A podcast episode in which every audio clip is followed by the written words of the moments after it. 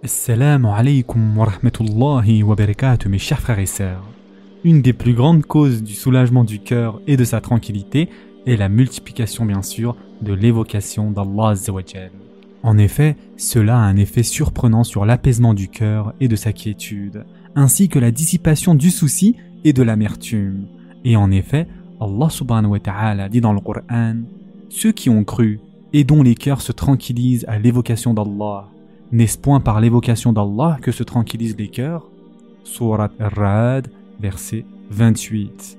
Ainsi, l'évocation d'Allah a un énorme effet sur l'acquisition de ce but tant convoité de la vie heureuse en raison de sa spécificité et de la récompense que le serviteur espère. Il en est de même pour la proclamation des bienfaits d'Allah qu'ils soient apparents ou cachés. Et en effet, Allah dit dans le Coran et quant au bienfait de ton Seigneur, proclame-le. Surat al-Duha, verset 11. En effet, le fait de les connaître et de les proclamer amène Allah à repousser le souci, l'amertume et incite le serviteur à la reconnaissance qui est le plus élevé des niveaux. Quand bien même le serviteur se trouverait dans une situation de pauvreté matérielle, de maladie physique ou d'autres épreuves. S'il compare les bienfaits d'Allah à son égard, qui ne peuvent être dénombrés et comptabilisés en totalité.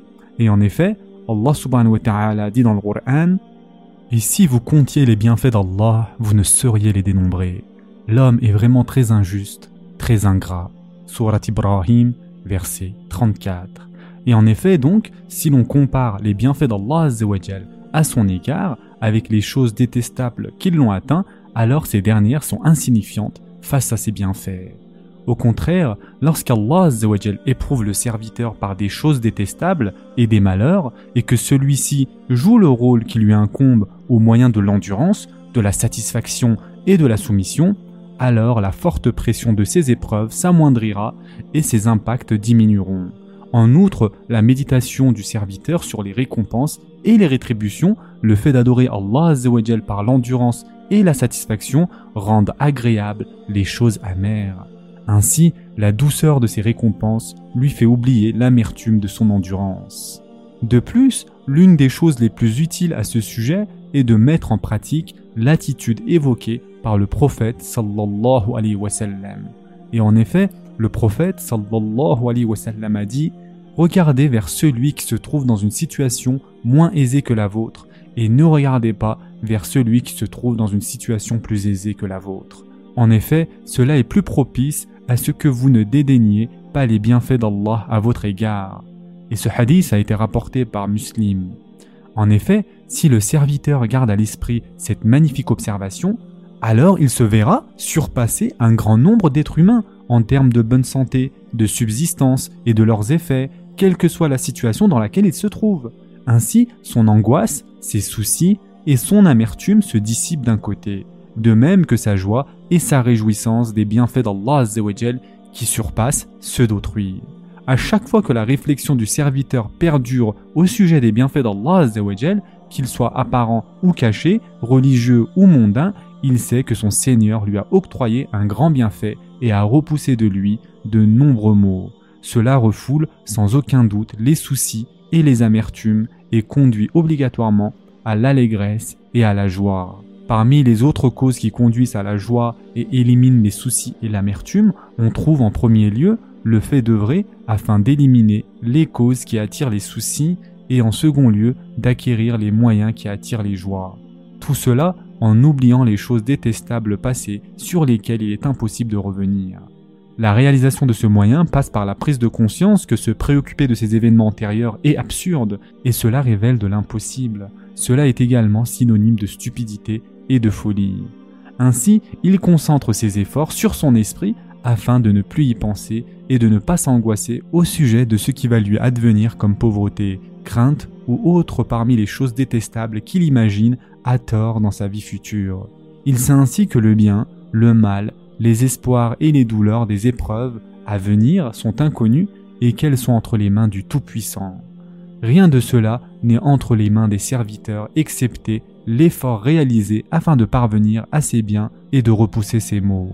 De plus, le serviteur sait que s'il détourne son esprit de son angoisse pour se projeter dans son affaire, s'il se repose sur son Seigneur pour l'amélioration de sa situation à venir, s'il s'abandonne à lui, alors son cœur se tranquillise, ses états s'améliorent et ses soucis et son angoisse se dissipent. Notons mes chers frères et sœurs que l'une des choses les plus utiles concernant les affaires à venir consiste en la mise en pratique de cette invocation par laquelle le prophète sallallahu alayhi wa sallam invoquait Ô Allah, améliore pour moi ma religion qui est la vertu de mon affaire.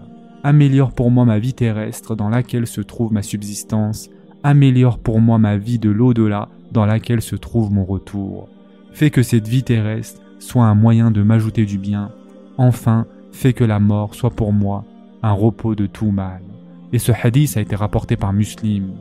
Le prophète, sallallahu alayhi wa sallam, a aussi dit Ô Allah, je n'espère que ta miséricorde.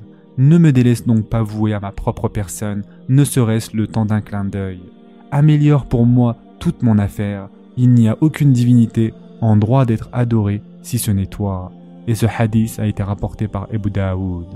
Ainsi, si le croyant prononce régulièrement cette invocation dans laquelle se trouve l'amélioration de son avenir religieux et terrestre, avec un cœur recueilli, une intention sincère et un effort sérieux afin de concrétiser la chose désirée, alors d'une part, Allah lui réalisera l'objet de son invocation, de son espoir et de ce pourquoi il a œuvré, et d'autre part, son souci se transformera en allégresse et en joie. Et enfin, mes chers frères et sœurs, l'une des causes les plus utiles pour dissiper l'angoisse et les soucis lorsque le serviteur est touché par un quelconque désastre est le fait de déployer ardemment des efforts afin de les atténuer en songeant à la pire des suppositions qui auraient pu avoir lieu et en s'y résignant. Parallèlement à cela, il lui convient d'œuvrer vigoureusement afin d'amoindrir ce qui est possible. Ainsi, par cette résignation et par cet effort acharné et utile, ses soucis et ses amertumes se dissipent laisser place à l'effort ardent qui amène des bénéfices et repousse des préjudices tant que possible. Si, suite à cela, il est épargné de ce qui provoque la crainte, les maladies, la pauvreté et de ceux qui l'empêchent de parvenir à ses divers désirs, alors qu'il se tranquillise et résigne son âme. En effet, le fait de résigner son âme en envisageant les choses détestables les atténue et fait disparaître leur violent impact, particulièrement s'il se consacre à les repousser selon ses capacités. Dès lors, la résignation de l'âme se joint à l'effort bénéfique et ardent qui l'empêche de se préoccuper de ses malheurs. Il combat également son âme afin de renouveler ses forces pour faire face aux choses détestables en s'appuyant sur Allah et en lui faisant confiance.